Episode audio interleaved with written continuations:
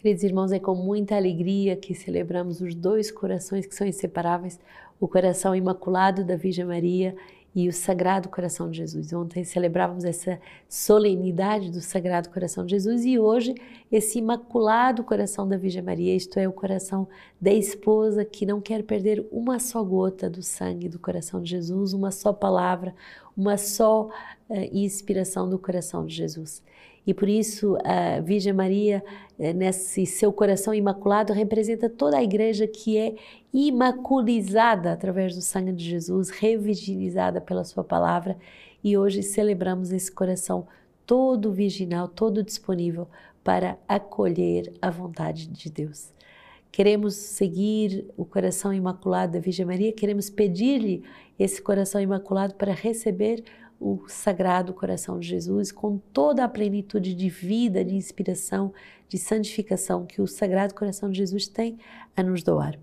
E continuamos a meditar a formação eh, dos consagrados no número 215 do nosso livro de vida, que diz assim: responder sim ao chamado de Deus, assumido pessoalmente, o dinamismo do crescimento vocacional é responsabilidade inalienável de cada o chamado que deve abrir o espaço da própria vida à ação do Espírito Santo. É percorrer com generosidade o caminho de formação, acolhendo com fé as mediações que o Senhor e a Igreja lhe oferecem. O objetivo da formação não é somente comunicar um saber sobre a vida consagrada, mas deve transmitir uma alegria, uma liberdade, uma felicidade de uma alma consagrada. Ela é destinada a aprofundar o nosso conhecimento sobre nós mesmos, os outros e Deus. A formação é oferecida pela comunidade compreendendo um programa específico a cada etapa da vida consagrada. A comunidade aprofunda progressivamente uma rácio, quer dizer, um programa de formação inspirado pelo carisma fundador que apresenta claramente a pedagogia dos diferentes graus de engajamento e dos diferentes estados de vida para assimilar plenamente a vocação espiritual da comunidade. Os comunitários que se engajam nas diferentes etapas de vida consagrada recebem uma consagração específica que os engaja a adaptar uma forma de vida praticada pessoalmente por Jesus e proposta por ele a seus discípulos nos conselhos evangélicos. A formação para o caminho da vida consagrada na comunidade comporta cinco elementos de base essenciais: antropológica, espiritual, intelectual, comunitária e eclesial.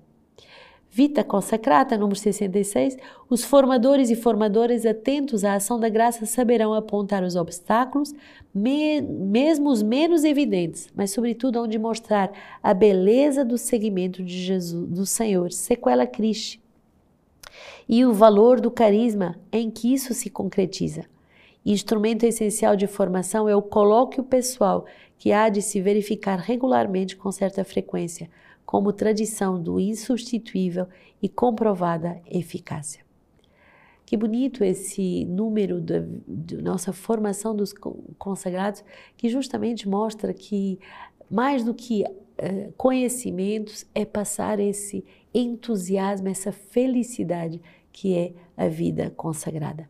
Uma alma consagrada é chamada a viver uma grande liberdade interior, uma grande alegria, uma grande graça eh, de conhecimento de si, de Deus e dos outros. E por isso, toda a formação que ela é oferecida pela comunidade, que vai se tornando cada vez mais específica naquilo que é o programa formativo para os vários níveis de vida, que se chama a Ratio, essa, esse programa formativo que vai lapidando e burilando o coração dos consagrados é, é essa ajuda para justamente nos tornarmos consagrados segundo o coração de Jesus e segundo o coração imaculado da Virgem Maria.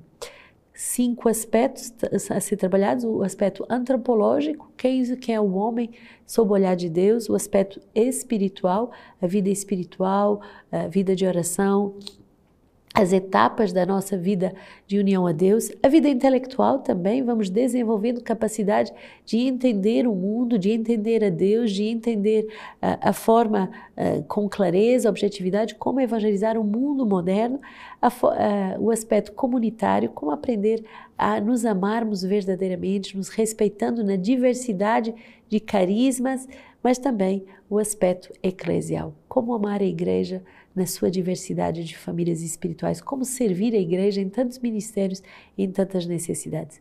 E é impressionante que nas casas onde estamos fundados, eu vejo o clamor dos bispos: ajudem-nos na pastoral carcerária, ajudem-nos na liturgia, ajudem-nos na adoração eucarística, ajudem-nos na pregação de retiros, ajudem-nos a, a, a, suscitar novas vocações, a cuidar das vocações, ajudem-nos com as famílias, ajudem-nos com o acompanhamento espiritual ajuda-nos dando esse, esse respiro, esse, essa, esse sopro de vida mística e ao mesmo tempo tão realista uh, que é necessário para a nova evangelização.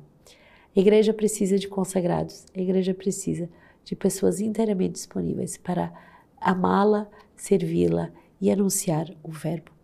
Isaías 61 a sua posteridade será conhecida entre as nações, sua descendência no meio dos povos.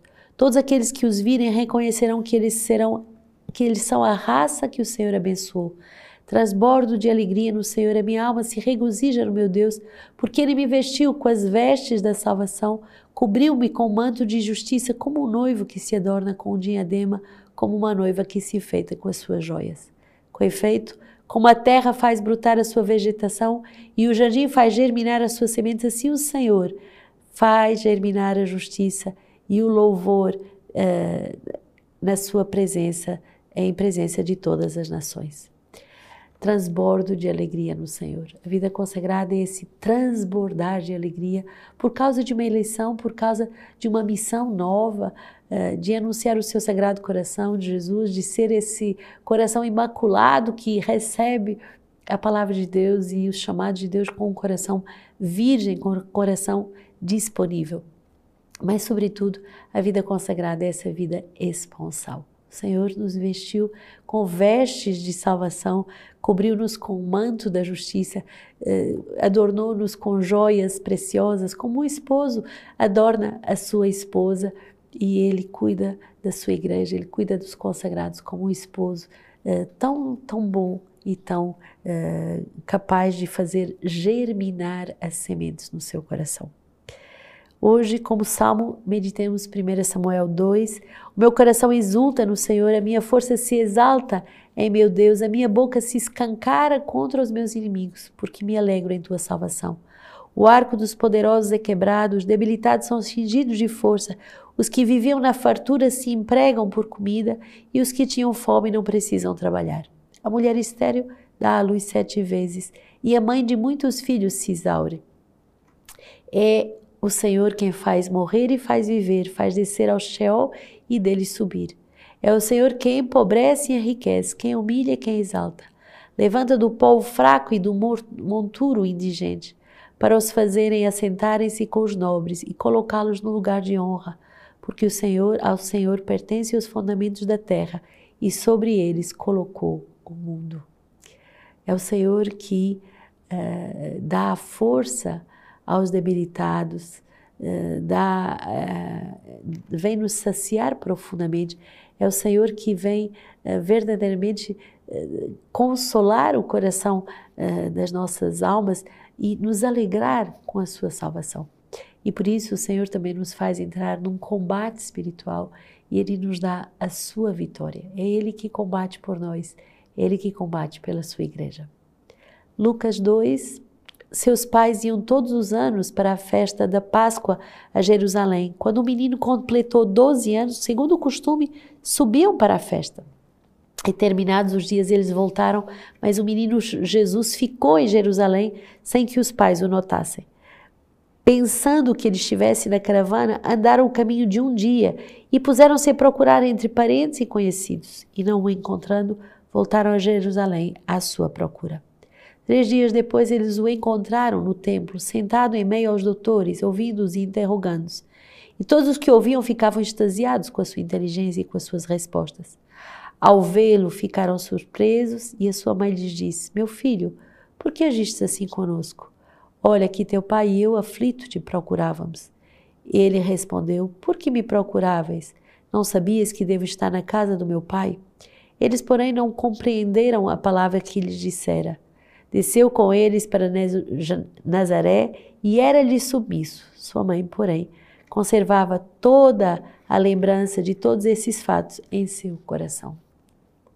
É tão bonito essa passagem que vai nos mostrar o imaculado coração da Virgem Maria.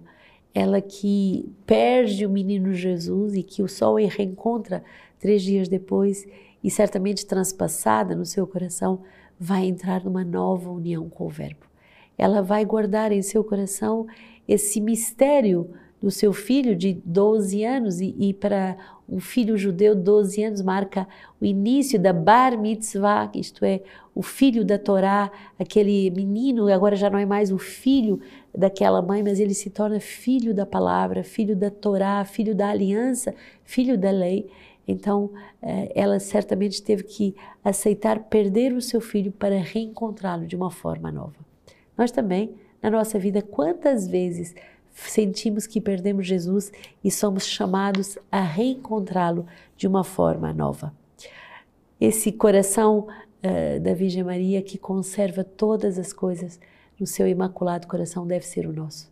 Por isso, peçamos, e é esse o exercício diário da Lexio Divina. E se você ainda não tem esse compêndio da Lexio Divina, encomende hoje mesmo. Faça de verdade esse, esse investimento na sua alma, menos de poucos centavos por dia, e você adquire esse tesouro para meditar, guardar e, sobretudo, jamais, jamais, jamais esquecer as promessas de Deus na tua vida. A Virgem Maria tem um coração imaculado porque o seu coração é para Deus, é para guardar as promessas de Deus. E a comunidade Sementes do Verbo desenvolveu esse compêndio não para vender um livro, o objetivo não é esse, dá muito trabalho fazer um livro, não valeria a pena. Mas a comunidade Sementes do Verbo se consagra uh, ao compêndio da Lexio Divina para que você tenha o coração imaculado da Virgem Maria e que você não esqueça um só uh, dos versículos da palavra, que você anote, que você registre tudo o fruto da tua oração. Ninguém me tira a vida, eu a dou livremente. Certamente isso é um dos traços distintivos daqueles que têm um coração imaculizado pela palavra. E a comunidade Sementes do Verbo prepara com todo o ardor eh, o Festival das Famílias. Estão a, está às portas, faltam poucos dias para vivermos esse grande Festival das Famílias, por isso, 6 a 10 de julho, eu te espero na nossa casa mãe em Palmas para vivermos juntos esse grande festival das famílias, sobretudo para os membros eh, engajados na nossa família espiritual, os membros de aliança que são engajados também, venham todos, arranjem, arrumem caravanas, venham de carro, de avião, venham a pé em peregrinação. Quantas peregrinações a gente faz a pé e recebemos tantas graças. Venham, venham numerosos, porque o Senhor quer uh, nos dar um coração imaculado, um coração que não perde uma só das suas promessas. E se você me ouve em outros continentes, você saiba que também você pode participar desse grande festival que terá formação para as crianças de todas as idades, para os adolescentes, os jovens, os adultos e os avós. Todos somos chamados a ouvir a palavra de Deus e a ter o coração imaculado da Virgem Maria.